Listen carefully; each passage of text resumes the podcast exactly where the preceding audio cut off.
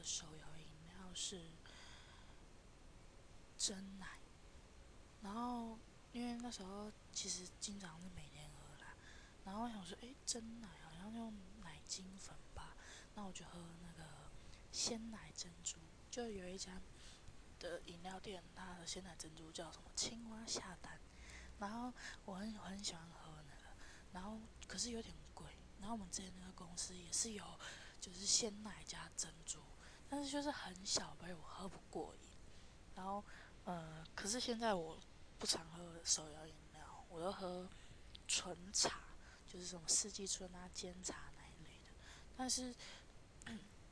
乌龙茶跟绿茶